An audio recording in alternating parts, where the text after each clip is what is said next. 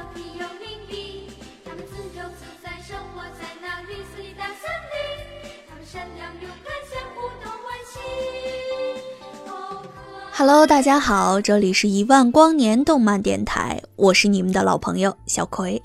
节目的开始呢，请大家跟我一起欣赏一段由不务正业的萌宠小八以及他同样不务正业的多金帅主人带来的全新 VR 体验，如何优雅的观看大人看的片儿。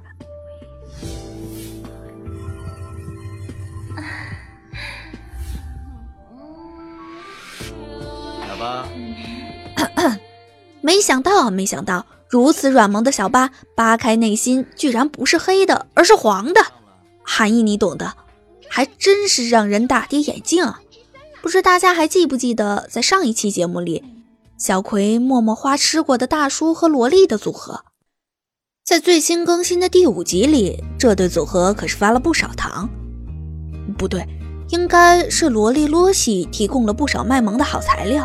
小罗西不仅实力卖萌，还深刻的发扬了玛丽苏偶像剧中女主干打雷不下雨的特性，哭了十几秒，愣是一滴眼泪都没有。姑娘，你这演技我给满分，不怕你骄傲。可怜他对面那一群糙老爷们儿，被这丫头哭得一点办法都没有，各种威胁恐吓。话说，大叔们，你们真的没觉得自己做的有点不地道吗？哄熊孩子最好的办法是给个棒棒糖啊！这连威胁带玩枪的，别说我笑话你们，一看就是祝孤生的命啊！有一句话怎么说来着？这世上最可怕的东西，打不死的蟑螂，考不完的考试，以及七岁的小孩子。更何况咱们的罗西还是个腹黑到家的萝莉。在他面前玩枪，这不是找死吗？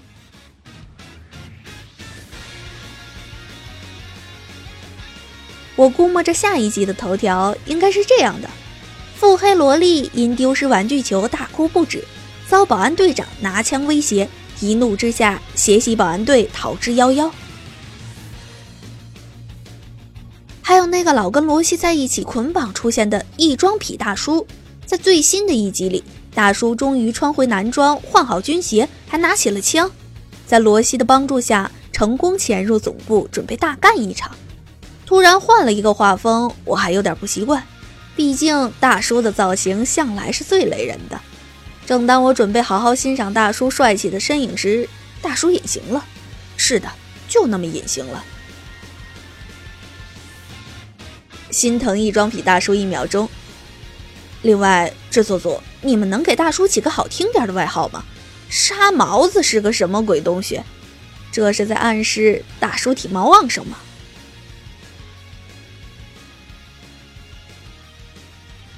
本期两大男主依旧只出现在片尾，你们喜闻乐见的大胸姐、霸道女总裁丽莲也依旧倔强的不肯出现，这让我不禁怀疑，是不是主角因出工费太少拒绝出演了？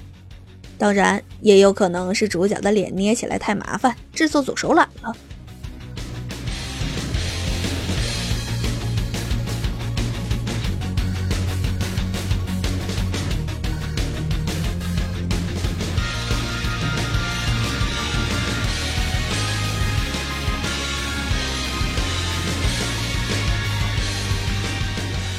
好了，本期的节目就到这里了。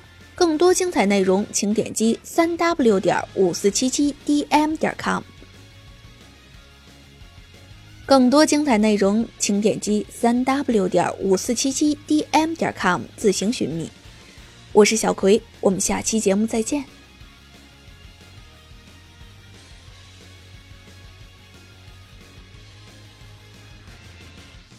一万光年动漫电台招募热爱动漫的小伙伴。职位有美工、NG、编辑、后期、团队经纪人，有无经验均可。第一条件：热爱动漫，欢迎你的加入哦。